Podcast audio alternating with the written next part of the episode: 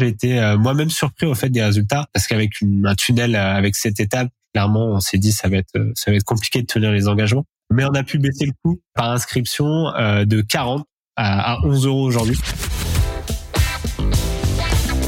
The number one deal is Facebook ads. They are underpriced. Senator, we run ads.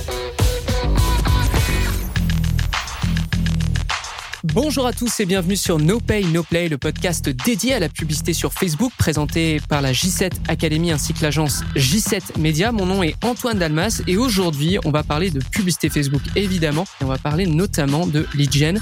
Et pour ce faire, j'ai un invité euh, qu'on connaît déjà sur Social Selling mais qui n'était jamais passé sur No Pay No Play c'est Benjamin Durand qui est CEO de Social Desk et aussi membre de la J7 Academy. Comment ça va Benjamin? Eh ben très bien, merci Antoine en tout cas de m'inviter euh, ici, je suis très content d'être là. Bah avec plaisir, tu étais déjà passé du coup sur Social Selling, il me semble deux fois, une fois pour présenter ouais, pour présenter une étude de cas, je me souviens. Et ensuite pour parler un peu de de l'année de méta 2022 euh, de ce qu'on attendait sur 2023. Donc c'est c'est notamment un épisode je pense qu'on va refaire et, euh, et tu seras tu seras évidemment le bienvenu. Mais là aujourd'hui tu es venu nous parler de lead gen en l'occurrence, et tu as une étude de cas à propos d'un SaaS. C'est ça? Exactement. Euh, donc on parle beaucoup de clients e-commerce et en fait je trouvais ça intéressant aujourd'hui d'avoir euh, une vision très SaaS au fait euh, des campagnes d'acquisition paid, notamment de Facebook Ads. Mhm. Donc là j'ai un petit cas client à vous présenter. Et c'est effectivement top que tu viennes nous en parler parce que effectivement comme tu l'as dit on, on, parle souvent de e-commerce, on parle souvent d'infopreneurs, de coach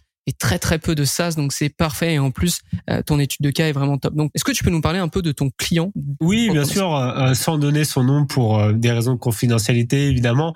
Le, la plateforme SaaS de mon client, en fait, met en relation des entreprises pour favoriser, en fait, des opportunités commerciales entre elles. Donc, le but du jeu, hein, pour mon client et du coup pour moi, c'est d'avoir un maximum d'inscriptions sur cette plateforme, donc en ligne, pour que les gens puissent une fois inscrit, bah, créer du business euh, entre elles tout simplement. Donc l'objectif des campagnes publicitaires, elle était simple, c'était d'avoir un maximum d'inscriptions sur la plateforme avec un CPA cible, donc un coût par acquisition, un coût par inscription plus précisément à respecter. On va l'utiliser souvent ce terme CPA, je pense, et notamment CPL pour coût par lead. Petite précision. Du coup, qu'est-ce que tu as noté chez euh, chez ce compte avant de commencer? Alors, ce qui m'a vraiment frappé, pour le coup, c'était pas tant euh, alors, je vais, je vais y venir, mais il y avait clairement plein de choses à optimiser au niveau des campagnes publicitaires. mais ce qui m'a vraiment frappé, et je me suis dit, oula, on va peut-être avoir un peu de difficulté euh, au niveau du, du coût d'acquisition, c'est que le tunnel d'inscription, donc les, les différentes étapes pour s'inscrire sur la plateforme SaaS, bah, était très longue. En fait, on avait une, sept étapes pour créer son compte, donc c'est assez long. Ou euh, en e-commerce, on cherche plutôt à la réduire au maximum. Là, on avait sept étapes et notamment une dernière étape avec une validation par email avec un code de confirmation à la fin. Donc clairement, euh, beaucoup de friction finalement dans ce tunnel, même s'il était très bien fait. Et euh, en réfléchissant avec l'équipe, on s'est dit, ça va être compliqué de générer vraiment des inscriptions à faible coût. Il y a très probablement, on va perdre pas mal de monde, euh, faire du drop au fait à chaque étape du tunnel. Euh, donc euh, voilà, mais c'était le cas de notre client, donc on a dû travailler dans ce sens-là avec cette contrainte finalement d'un tunnel qui était assez long. Est-ce que parce que du coup c'est vrai, hein, cette étape avec un code de confirmation c'est gigantesque, mais est-ce que du coup l'annonceur il était content de son taux de conversion après ou parce que c'est c'est un peu la dualité avec euh, avec le lead gen, c'est ou avoir des coûts par lead qui sont très très faibles ou avoir un taux de conversion qui est très très fort, mais en ayant un coût par lead qui est un petit peu plus élevé forcément. Clairement, quand on a discuté avec le client avant même au fait de parler des campagnes de pub, qu'est-ce qu'on allait faire en termes de strat, on lui a dit mais euh, le tunnel est assez long donc clairement on va avoir des, un taux de conversion qui est assez élevé. Il avait d'ailleurs le client un taux de conversion qui était très très bas, euh, pardon, un taux de conversion qui est très très bas et un, un, coût par conversion qui était élevé. Donc un taux de conversion qui était plutôt bas, donc pas bon en fait pour le client, avec des drops assez importants, euh, notamment à l'étape cap du tunnel parce que c'est une étape assez importante où on demandait des informations de business, donc on rentrait un peu plus dans euh, l'insight au fait du client. Donc on avait un taux de conversion qui était inférieur à 1%, ce qui est pas forcément très bon euh, sur notre secteur, en tout cas pour le client. Et le problème, c'est que ce tunnel-là, le client ne voulait pas le raccourcir parce que finalement, euh, bah, on devait, on, devait trouver des solutions côté ads. On lui a dit, bah, euh, si on réduit ce tunnel à deux étapes plutôt que sept, forcément ça va baisser le coût d'acquisition, mais c'était pas possible. Il y, a, a, ok, il y a, plusieurs choses qui me viennent, mais toi tu as l'habitude de travailler notamment avec des SaaS. Est-ce que euh, avoir un tunnel de vente qui est long, surtout quand tu es en lead gen, est-ce que c'est grave? Est-ce que la plupart des autres clients avec lesquels tu travailles, tu as des tunnels de vente qui sont beaucoup plus courts ou pas? Alors, c'est pas forcément grave. Donc la réponse est oui et non finalement. Si on regarde l'exemple du e-commerce, un tiers de nos clients là encore, mais comme partout euh, dans d'autres agences, on peut voir que le e-commerçant va essayer de réduire la friction en fait entre chaque étape. Donc limite d'avoir des étapes très très courtes avec un paiement en un clic par exemple et parfois, des tunnels longs, en fait, c'est pas forcément euh, quelque chose de mal. Pourquoi? Parce que dans le cas de notre client, et effectivement, euh, quand on a vraiment lancé les campagnes, on, s'est rendu compte que c'était vrai. C'était assez crucial, en fait, de qualifier les leads. et pour qualifier les leads, il y, a, il y a plein de manières de le faire, notamment via un tunnel qui est plus long. Donc, une personne qui va aller à la fin de cette étapes, et eh ben finalement, ça sera une personne qui sera plus engagée sur la plateforme et qui sera finalement plus qualifié donc d'avoir des utilisateurs qui sont euh, euh, finalement qui vont apporter plus de business à la plateforme qu'un tunnel très très court on va générer du volume mais que derrière on n'a pas beaucoup de, de, réactivité ou de d'engagement. Donc ça c'était le parti pris et euh, je pense que dans notre cas en tout cas c'était un, c'est un parti pris qui est plutôt succès d'accord donc en synthèse en génération de leads c'est probable d'avoir des tunnels de vente qui sont plus longs parce que tu dois qualifier parce que c'est bien beau d'avoir des leads mais est-ce qu'ils répondent au téléphone quand tu les appelles? Est-ce qu'ils prennent réellement des, euh, des rendez-vous derrière? Donc ça, c'est quelque chose que tu peux pas notamment euh, euh, contrôler avec tes ads et c'est quelque chose qui a un rapport finalement avec le, le funnel. Mais comme tu nous l'expliques, là, le funnel en soi, le client ne voulait rien changer. Donc la seule chose sur laquelle tu pouvais te battre, c'était au niveau du Facebook Ads. Et du coup, niveau Facebook Ads, qu'est-ce qui était en place et quelle a été ta mission? Oui, alors côté Facebook Ads, effectivement, notre mission, elle était assez simple. Ça consistait à réduire en fait les coûts d'inscription sur la plateforme. Euh, donc quand on est arrivé sur le, le, compte, quand on a fait notre notre analyse, on a vu qu'il y avait un, un, coût par inscription de 40 euros. Euh, donc clairement, c'était euh, beaucoup trop élevé pour les objectifs de, de, notre client, qui était plutôt aux alentours de 12 euros, hein, donc euh, clairement plus bas et euh, il y avait aussi un problème de scaling parce que les campagnes elles généraient euh, très peu d'inscriptions, environ euh, deux par jour. donc ça, voilà, ça, ça limitait vraiment le, le, développement en fait de notre client.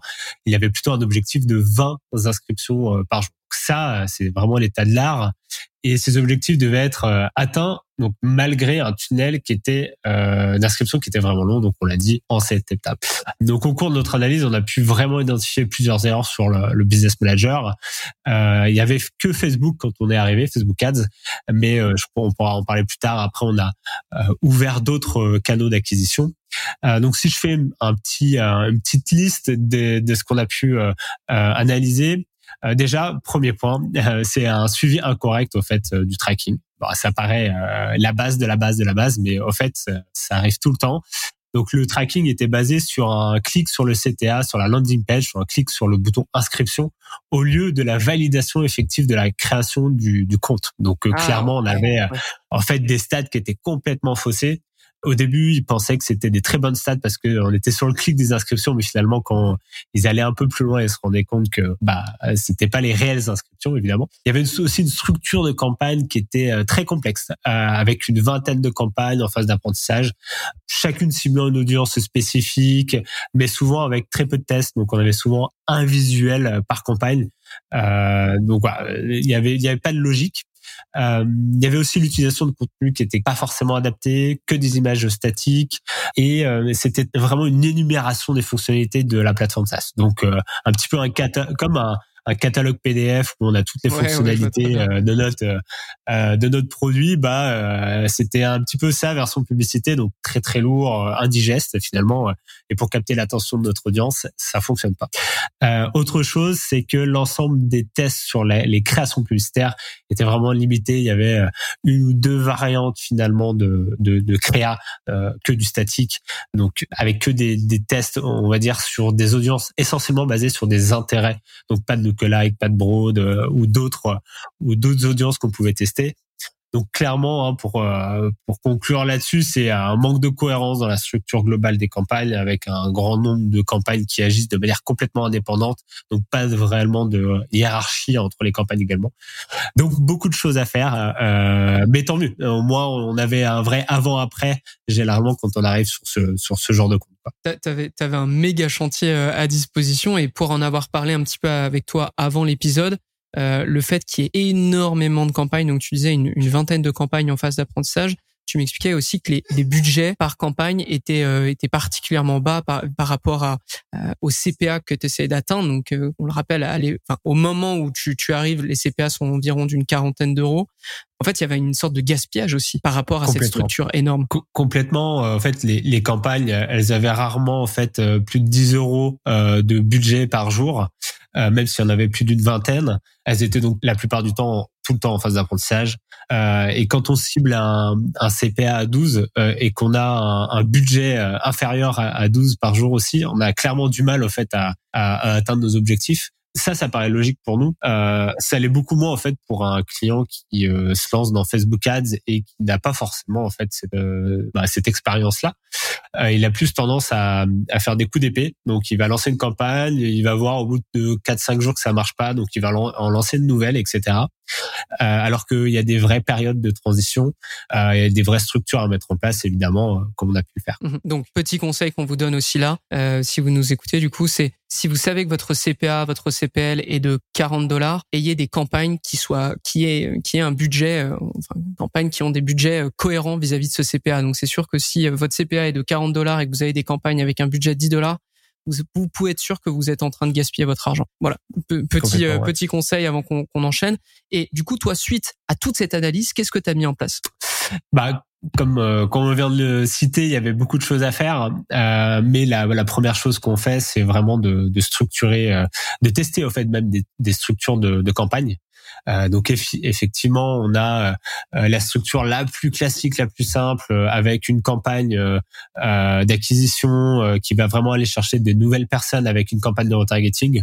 Donc ça peut être une campagne broad avec une campagne de retargeting sur les personnes qui ont visité le, site, en excluant bien effectivement les personnes qui sont qui sont inscrites avec des, des structures plus complexes et finalement avec notre, client c'est ce qui a fonctionné pour le coup où on va vraiment avoir une structure top of the funnel middle of the funnel et bottom of the funnel, donc tofu, mofu, bofu. Et dans bofu, euh, on avait euh, une spécificité pour le coup ici avec notre fameux tunnel de cette étape, c'est qu'on allait euh, faire du retargeting en fonction, euh, enfin du retargeting spécifique, si on peut dire, en fonction de l'étape au fait du, du, tunnel. Donc une personne qui s'était arrêtée à l'étape 1 vs une personne qui s'était arrêtée à l'étape 5, par exemple, en fait, on se disait qu'elle n'était pas au même stade de, de développement. C'est une personne qui a peut-être pas euh, les mêmes besoins. Euh, c'est une personne qui a pas forcément, enfin qui a besoin justement d'arguments différents.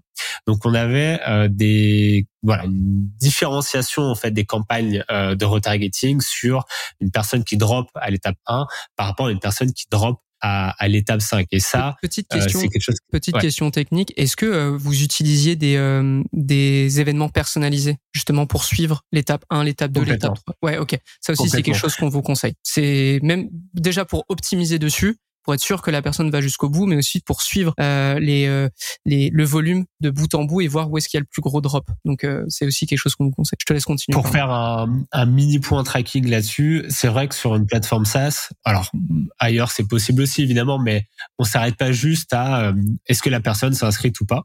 Évidemment, c'est c'est euh, notre euh, notre event qui va optimiser nos, nos campagnes, euh, mais derrière, en fait, on a peut-être une dizaine d'événements personnalisés qu'on remonte et qu'on va pouvoir ensuite analyser dans le manager avec en ajoutant des colonnes spécifiques. Et bah, on avait en fait un événement personnalisé par étape, donc on savait combien de personnes s'étaient inscrites, mais combien de personnes avaient passé l'étape 1, l'étape 2, l'étape 3, l'étape 5. Et même si je vais un petit peu plus loin, on avait ensuite des événements qui euh, sont après l'étape d'inscription. Donc, par exemple, des, événements qui avaient euh, interagi euh, avec une autre entreprise dans la plateforme. Donc, ça nous permettait non seulement d'avoir l'inscription, mais aussi un début d'engagement dans la plateforme. Donc là, c'est encore un petit peu autre chose, mais pour dire que le tracking, il était hyper important. il est de toute façon hyper important et ça nous aidait vraiment à comprendre euh, là où on doit optimiser ou là où on doit porter nos efforts en fait sur de l'optimisation, est-ce que c'était à l'étape 3, 4, 5, etc. En l'occurrence, nous on a pu voir que c'était l'étape 4 qui posait le plus de problème. Donc aujourd'hui, c'est vrai que cette approche, elle découle du fait que les, les personnes abandonnaient euh, beaucoup à la, à, la, à la première étape et on avait besoin en fait euh, dans cette campagne de retargeting d'apporter un, un, contenu euh, différent. donc évidemment, on n'avait pas le même contenu en tofu, en mofu, en bofu et en bofu, on n'avait pas le même contenu en fonction de l'étape 1 que, que l'étape 5. Donc il y avait aussi un gros travail finalement de copywriting et de cohérence entre toutes les campagnes qu'on lançait. La cohérence publicitaire. Ok. Donc on a on a bien testé la structure de la campagne, ça c'était vraiment important pour nous. Euh, comme j'ai expliqué aussi, on a on a vraiment testé les messages euh, et du coup les messages euh, et les créatives sur bah, sur chaque structure donc tofu, mofu, bofu. On a euh, aussi testé des lignes magnettes pour établir un premier point de contact quand même avec notre euh, audience cible. L'idée c'était quoi? C'était que on essaye aussi de de chauffer un petit peu, d'éduquer euh, notre cible sur euh, sur l'offre en fait de notre de notre client.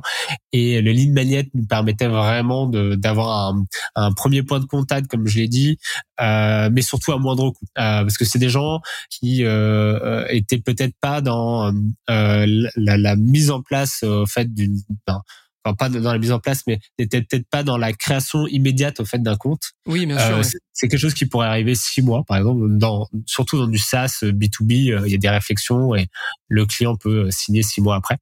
Euh, donc là, on avait besoin un peu quand même de les rentrer dans notre machine à moindre coût.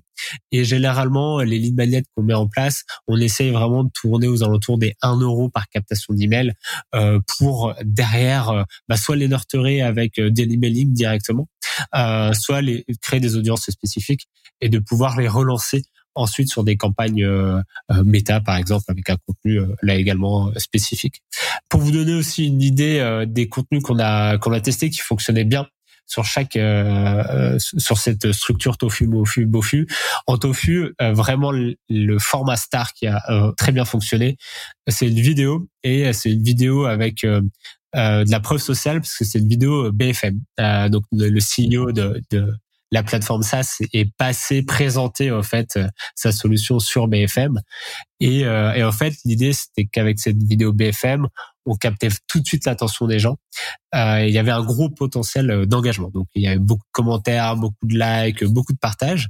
Il y avait quand même de l'inscription directe évidemment, mais l'idée ensuite c'était dans middle of the funnel d'aller euh, recapter ces gens-là dans une audience spécifique, notamment les gens qui avaient vu, enfin les personnes pardon qui avaient vu 75% de la vidéo euh, BFM pour euh, leur donner un autre contenu. Donc c'était par exemple un témoignage client. Euh, et enfin la bottom of funnel, on avait, euh, on, on était plutôt focus sur euh, des bénéfices sur la solution. Donc pas tant euh, lister une fonctionnalité qui finalement, comme on l'a dit, ça fait très catalogue. Là, on essayait de projeter la personne si elle utilisait la solution, qu'est-ce qu'elle allait en pouvoir en tirer. Donc c'était des campagnes bottom of the funnel pour le coup qui, qui fonctionnaient bien. Bonjour à tous, j'interromps votre épisode de No Pay No Play pour vous parler de la J7 Academy. La J7 Academy est un service pour média buyers qui souhaitent connaître toutes les méthodes et techniques Facebook Ads que J7 Media utilise constamment. Plateforme de cours, espace Slack dédié, rencontres individuelles et workshops, ce sont des options qu'on offre à nos membres dans l'académie. Pour en savoir plus, rendez-vous sur j7academy.com. Retour à l'épisode. Alors juste, je, je, précise pour les gens qui nous écoutent et qui connaissent pas BFM, c'est une, une très très grosse chaîne d'information euh, en France. En France, effectivement. On a une audience, on a une audience aussi au Canada. et du coup, en gros, ce que tu expliquer, c'est que le CEO euh, de, de, du SaaS est passé sur BFM pour présenter probablement son produit et parler d'une thématique qu'il maîtrisait. Juste pour rentrer dans l'exécution, donc tu avais une campagne avec cette vidéo, c'était de l'acquisition une autre campagne où tu avais des témoignages clients, ça c'était ta version MOF, donc un peu réchauffement. Ensuite BOF, euh, bénéfices et solutions. Ma, seule question vraiment euh, dans l'exécution euh, de, ta stratégie, TOF, MOF, BOF, c'était quoi les objectifs Facebook Ads que tu utilisais? Est-ce que c'était de la vue de vidéo? Est-ce que c'était du lead? Est-ce que Oui, alors super bonne question. En Tofu, on était sur du Trust View effectivement, donc on était vraiment sur euh, un, un reach important au niveau de la vidéo. Euh, par contre, dès qu'on tombait euh, sur du middle of the funnel ou bottom of the funnel, on, on était vraiment sur un objectif de conversion d'inscription directement. Ouais. Euh, mais euh, on a on a aussi AB testé en tofu directement l'inscription.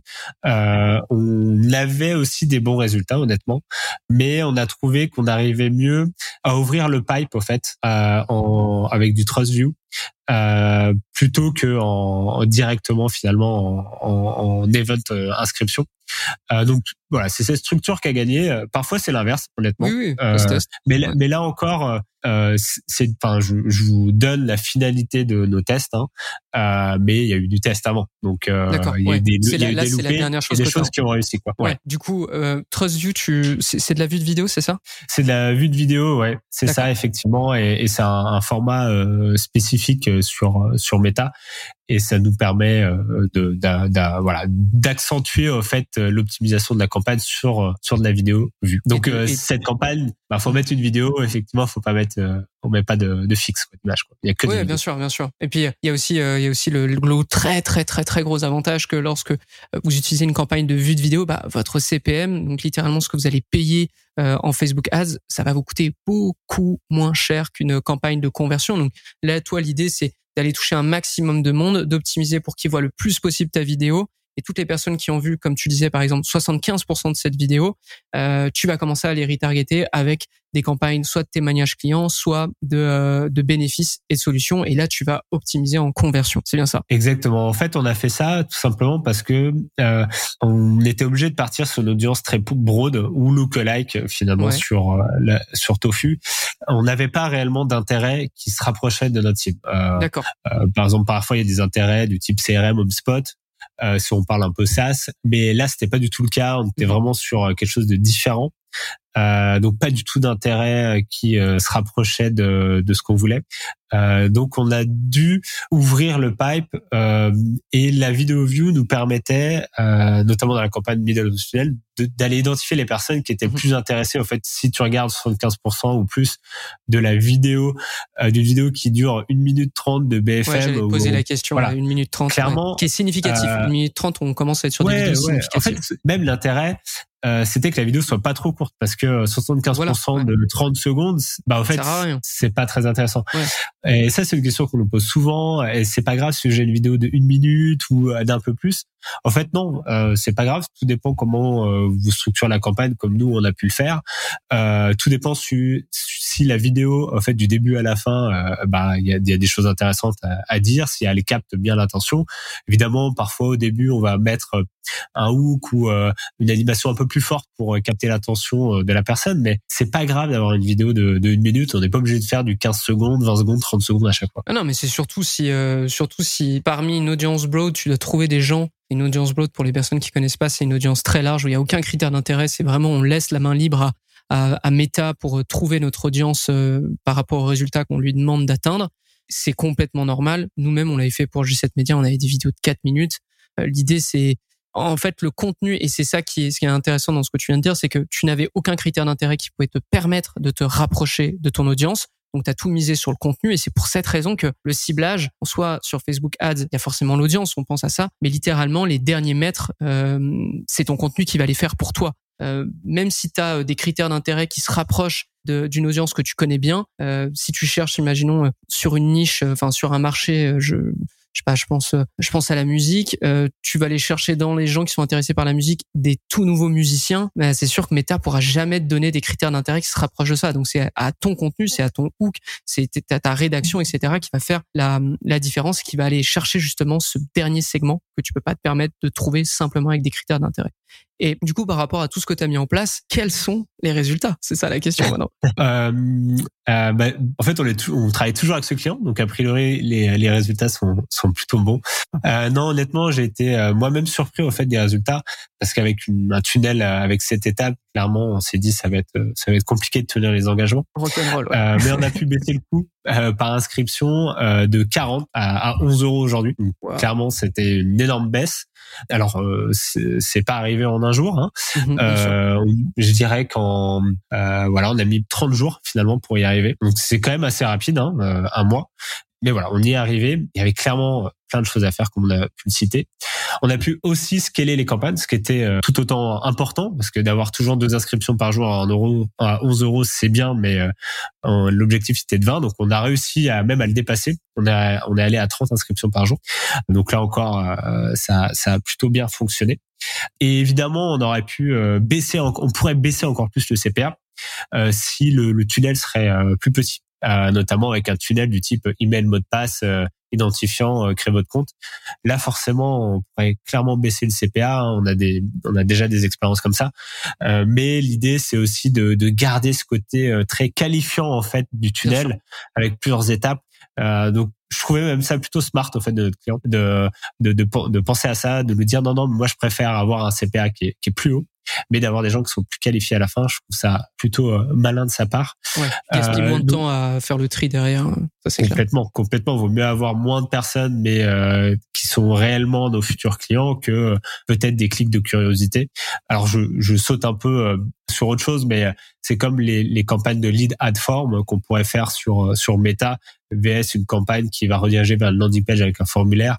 On a souvent des une énorme, enfin une bonne différence de, de, de, de, volume euh, entre les deux, mais on voit aussi qu'il y a aussi une grosse différence au niveau de la qualité du lead. Où généralement, lead ad form, on a vraiment du volume et, et, et une qualité qui est, qui est plus basse.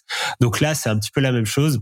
Euh, au niveau du taux de conversion, donc on le disait tout à l'heure, on était plutôt 1%, on est passé à 10%. Donc euh, bon, ça, ça, ça représente euh, là aussi une, grosse, grosse évolution sans faire bouger le, je le répète, hein, sans faire bouger le tunnel. donc même si aujourd'hui ils ont optimisé deux trois petites choses, évidemment ils ont bougé quand même des lignes, mais mais en tout cas sans diminuer le nombre d'étapes. donc finalement voilà, le nombre d'étapes n'a pas changé et on a pu quand même arriver à nos objectifs en euh, retravaillant complètement les campagnes Facebook Ads. Tu m'as même mentionné parce que tu m'expliques que tu es passé de 40 à 11 euros par inscription et 11 euros c'est pas euh, c'est pas ce que t'affiches ta campagne de retargeting, c'est 11 euros sur l'ensemble du budget que tu as dépensé. Donc c'est vraiment euh, là je parle vraiment sur l'ensemble du compte. Comme je l'ai dit, la, la, structure elle a une logique en fait. Donc la première va aller chercher du reach, la deuxième va euh, qualifier et va essayer de convertir dans un premier temps les personnes qui ont vu la vidéo, et la troisième va vraiment aller ceux qui sont dans le tunnel euh, donner un, dernier coup finalement de d'arguments de, de, pour les convertir. Donc tout est très lié. Euh, évidemment, quand je dis 11, c'est pas la campagne de retargeting au bout du tunnel où forcément là on avait des très bons des très bons résultats. C'est vraiment sur l'ensemble du compte euh, parce que notre client lui bon, globalement il, il, il, va regarder l'ensemble du compte, il va pas regarder juste une campagne. Hein. donc c'est important de voilà d'avoir ces structures qui nous permettent finalement d'arriver à notre objectif et pas de se dire oula attention j'ai une campagne qui a des, des mauvais coups de conversion comme par exemple une campagne tofu qui est euh, plutôt un objectif de vie de vidéo si derrière vous, enfin si vous avez que ça forcément il y a peut-être un problème mais par contre si derrière il y a une vraie logique avec d'autres campagnes qui la soutiennent et là par contre ça ça peut être cohérent et ça peut être surtout je pense à, à quelque chose à faire quand on veut scaler le compte. À un moment donné, on peut pas que avoir des campagnes d'acquisition euh, euh, avec un objectif d'inscription, on peut ouvrir avec euh, des campagnes vidéo view. Alors je suis pas forcément très fan hein, de faire des campagnes de noto à chaque fois.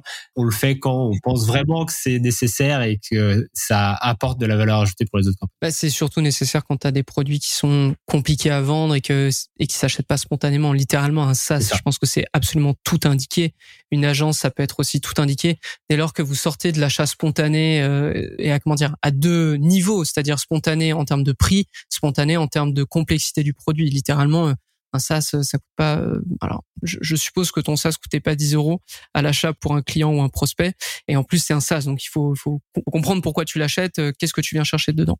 Et c'est quoi du coup l'avant, après le plus éloquent concernant le, compte publicitaire de ton client vis-à-vis de tout ce que tu as fait? Oui, alors on a pas, on a beaucoup parlé de la structure, mais le, le plus grand avant après, et je pense aujourd'hui que c'est un peu le nerf de la guerre, c'était surtout sur la partie euh, création euh, des publicités. Euh, le avant, en fait, c'était surtout une, liste de fonctionnalités. Je l'ai dit un petit peu tout à l'heure, avec un format image, donc très statique, où on... ouais, c'était vraiment une, liste de fonctionnalités. Donc il y avait un peu à boire et à manger, il y avait des fonctionnalités qui étaient importantes, d'autres non. donc voilà, on s'y perdait un petit peu et on, bah, on a vu que ça fonctionnait pas. Donc on a dû explorer d'autres pistes et on a testé, enfin on a, on a identifié plutôt trois types de contenus qui ont euh, particulièrement performé sur ce compte-là. Euh, le premier, j'en ai un petit peu parlé tout à l'heure, c'est la preuve sociale, hein, donc euh, la mise en avant en fait d'une vidéo issue d'une apparition à la télé, donc en l'occurrence BFM pour ceux qui qui connaissent, mais voilà, ça peut être évidemment n'importe quel passage à la télé. Le vu à la télé, hein, comme beaucoup de, market, enfin de marketing l'ont euh, en marketing, on l'a beaucoup utilisé. Bah en fait, ça fonctionne. C'est-à-dire que le vu à la télé, ça apporte quand même euh, une certaine euh, bah, voilà, une certaine notoriété, ça a soit un statut finalement. Et c'est un peu le, le, concept de la blouse blanche hein, du médecin, ou si c'est lui qui le dit, bah on l'écoute. Bah c'est vu à la télé, peut-être que c'est certainement vrai. En tout cas, c'est quelque chose de, de, costaud. Donc ça, ça a vraiment influencé euh, les campagnes en termes d'engagement. Le deuxième contenu, c'est plutôt des contenus euh, générés par les utilisateurs. Donc là, on en parle beaucoup, c'est les, les, UGC. Euh, donc même quand on fait du SaaS et qu'on est dans le B2B, on peut avoir des contenus euh, de témoignages de clients ayant euh, utilisé la, la solution euh, SaaS. Et, et justement, quand on est dans SaaS, bah, par défaut, c'est une solution qui est très technique, où c'est important aussi de mettre de l'humain. donc de mettre de l'humain aussi bien les fondateurs, donc comme par exemple la, la vidéo BFM où, on voit le CEO en train de parler, mais aussi de l'humain en termes de clients, des, des vrais clients qui l'ont utilisé. ah bah c'est Bertrand qui a telle entreprise et, et qui a pignon sur rue et qui l'a mis en place et, il est très content de, de ce qu'il a pu euh, utiliser, en tout cas, et en tirer comme bénéfice. Donc voilà, l'UGC, ça fonctionne euh, pas que pour l'e-commerce, pour vendre des produits euh, cosmétiques, ça fonctionne aussi pour vendre des plateformes SaaS. Le troisième contenu qui était pertinent, je l'ai dit un petit peu ici aussi, c'est quand le fondateur prend la parole. Donc ça, c'est c'est quelque chose qui fonctionne bien parce que alors c'est un travail qui est difficile. Les fondateurs, je parle de fondateurs ou alors euh, un responsable en tout cas de l'entreprise, se mettent en avant, euh, prennent la parole. Euh, c'est pas si simple, donc parfois faut un, petit peu les, bousculer, ça prend un peu de temps. Faut les rassurer aussi. Euh, mais euh, nous, on a clairement vu que ça, bah, ça a apporté en fait des bénéfices aux campagnes, des avantages sur euh, et sur la, la, la, qualité au fait de notre contenu qui mieux que le CEO pour présenter lui-même au fait euh, les fonctionnalités, le, le, le, service au fait qu'apporte euh, sa solution. Donc ça voilà, c'était euh, vraiment quelque chose qui fonctionnait bien aussi en termes de contenu et qui était évidemment pas du tout fait avant. Euh, et tous ces ajustements ont eu clairement un impact euh, positif sur les campagnes et c'est ce qui nous a permis aujourd'hui d'arriver à, à, diviser euh, un peu, enfin même plus le CPA par, par deux. C'est dommage, je trouve que chez les infopreneurs, chez les coachs, il n'y a, a, pas de problème à se mettre de l'avant, à se filmer, à expliquer euh, caméra au point, euh, pourquoi ça existe, etc., etc. Et que dans les SaaS, alors qu'on est vraiment dans du service encore une fois, ça ne se fasse pas. C'est, il y a une sorte de vieille école un peu, j'ai l'impression, alors que ça peut complètement rentrer là-dedans. Bien sûr, même si vous avez une image de marque qui est très, euh, comment dire, haut de gamme, ce qui, ce qui, peut tout à fait être compréhensible, mais vous pouvez tout autant le faire, juste adapter, adapter le contenu vidéo que vous allez mettre, mais je sais pas, je, trouve ça dommage. Non, c'est dommage. J'ai un autre cas aussi, c'est que on a certaines plateformes SaaS qui ne veulent pas dévoiler la plateforme qu'il y a derrière. Donc, ah euh, bah, c'est vrai qu'en publicité, ça, ouais, c'est vrai que donc il y a juste une liste de fonctionnalités, mais on voit pas vraiment l'interface euh, qu'on va avoir quand on se connecte à la plateforme ou quand on paye, quoi, tout simplement. Et du coup, en publicité, c'est un peu difficile parfois parce qu'on aime bien projeter la personne. Dire bah voilà, à partir du moment où tu vas t'inscrire, tu vas avoir euh, la telle fonctionnalité, tu pourras utiliser comme si. Donc on, aime bien faire des screens de l'utilisation de la plateforme. Et on a on a euh, je pense notamment un client qui euh, ne veut pas du tout au fait euh, qu'on utilise des screens de la plateforme. Alors l'argument c'est qu'il a peur un peu d'être copié. Okay. Il a peur de la concurrence, mais voilà. Après, bon, c'est son choix. Effectivement, nous on le pousse à le faire. on sait que ça fonctionne bien, donc ça c'est encore autre chose. Quoi. Il y a montrer sa tête, c'est compliqué, et montrer l'envers du décor, la plateforme, chez certains, ça c'est aussi compliqué. C'est, c'est, ouais, ça peut arriver. Alors là, je, je pense que ça pourrait être une toute autre étude de cas, à mon avis, pour toi sur sur No Pay No Play. Mais effectivement, euh, voyez voyez comment se market des services en ligne autres que des SaaS. Et euh, vous avez toutes. Euh, je, parle pour les gens qui travaillent dans des SaaS évidemment ou qui qui ont des clients comme SaaS. Regardez ce qui se fait chez les infopreneurs, chez les coachs. Honnêtement, si ça marche pour des services numériques pour pour ce genre de d'individus, vous pouvez très bien aussi le répliquer et l'adapter à votre à votre propre sauce pour un SaaS. Petit conseil là-dessus. Et, et toi, du coup, ça sera ma dernière question. C'est quoi la suite pour ce compte? Comment tu comptes justement scaler euh, les résultats, scaler du coup le budget aussi publicitaire, etc. C'est quoi ta suite? La suite, c'est euh, de scaler, d'augmenter les, les volumes évidemment, euh, tout en respectant c'est le nerf de la guerre, un coût d'acquisition qui est euh, dans notre euh, target. Aujourd'hui, on a vraiment deux axes de développement. le premier va essentiellement consister à ouvrir de nouveaux canaux. Donc, actuellement, on a Google Ads, Meta et LinkedIn Ads. Hein, vraiment, je parle sur toute la partie paid. Hein, je parle LinkedIn pas en organique, tout en paid. Et on prévoit aussi de tester du coup TikTok et Bing Ads. Donc le petit le petit est oublié souvent du search hein, Bing Ads, mais qui sur des euh, des personas euh, type euh, DSI, entreprises qui ont parfois en fait un environnement de Microsoft et ils ont Bing comme navigateur et pas Google par défaut dans leur entreprise, bah au fait il y, a, y, a, de quoi faire et il y a du il y a de la place. Donc l'idée ça va être vraiment d'augmenter les budgets à travers en fait l'extension de, de nouveaux canaux. Euh, donc les, cette extension-là, elle va viser à, créer de la croissance, à, à, scaler nos campagnes bien évidemment, à diversifier nos, nos sources d'acquisition. Et l'idée, c'est aussi de réduire la dépendance avec un canal euh, euh en particulier. Aujourd'hui, c'est Meta qui va drainer, on va dire, 80-70% euh, des des inscriptions. Euh, mais le jour où voilà, il y a un problème avec Meta, il faut qu'on soit en capacité à quand même générer assez de leads pour que euh, pour que voilà ça puisse être euh, viable.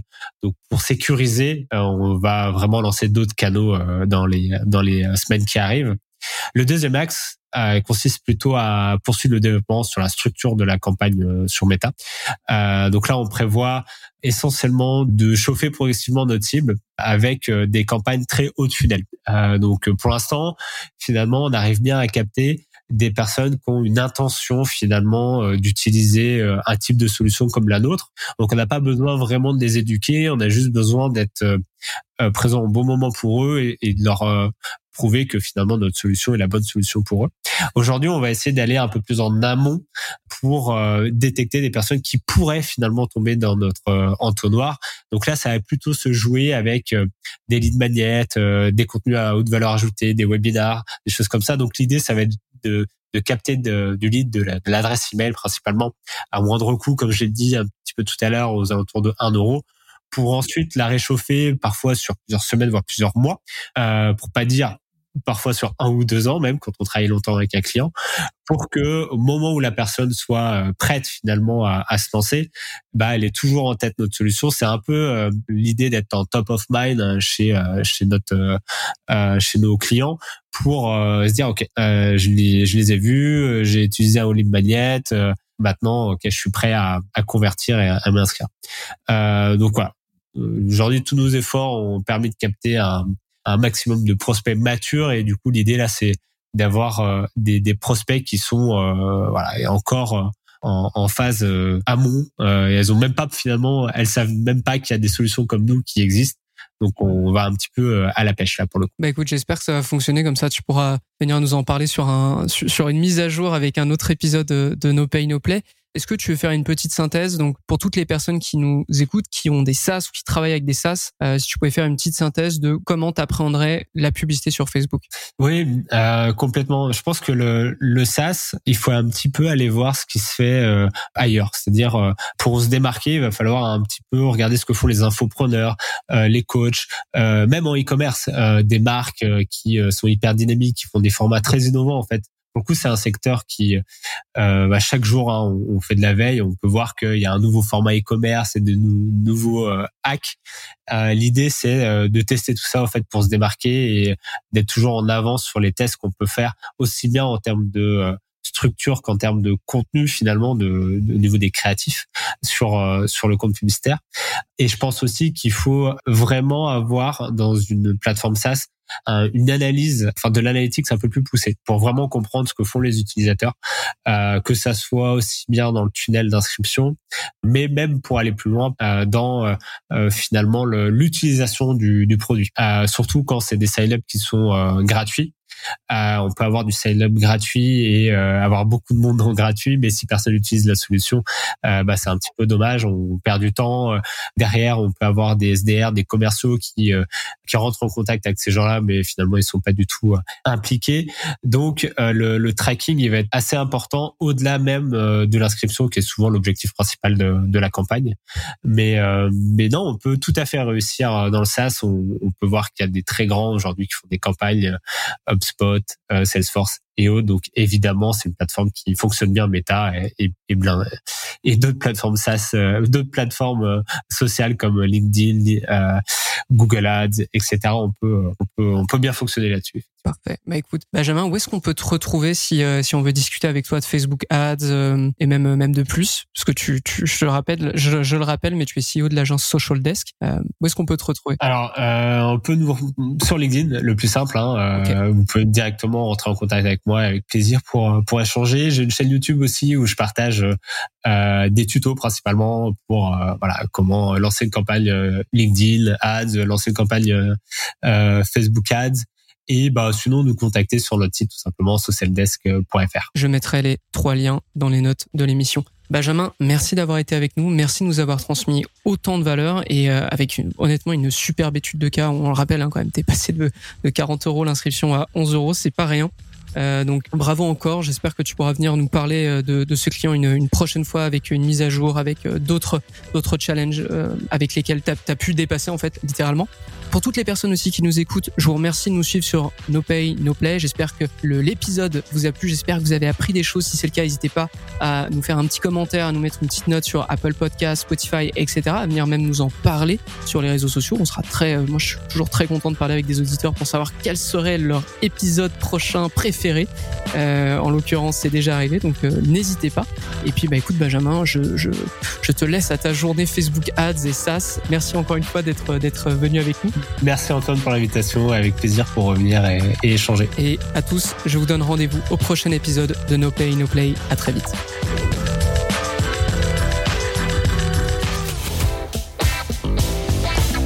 The number one deal is Facebook ads. They are underpriced. Senator, we run ads.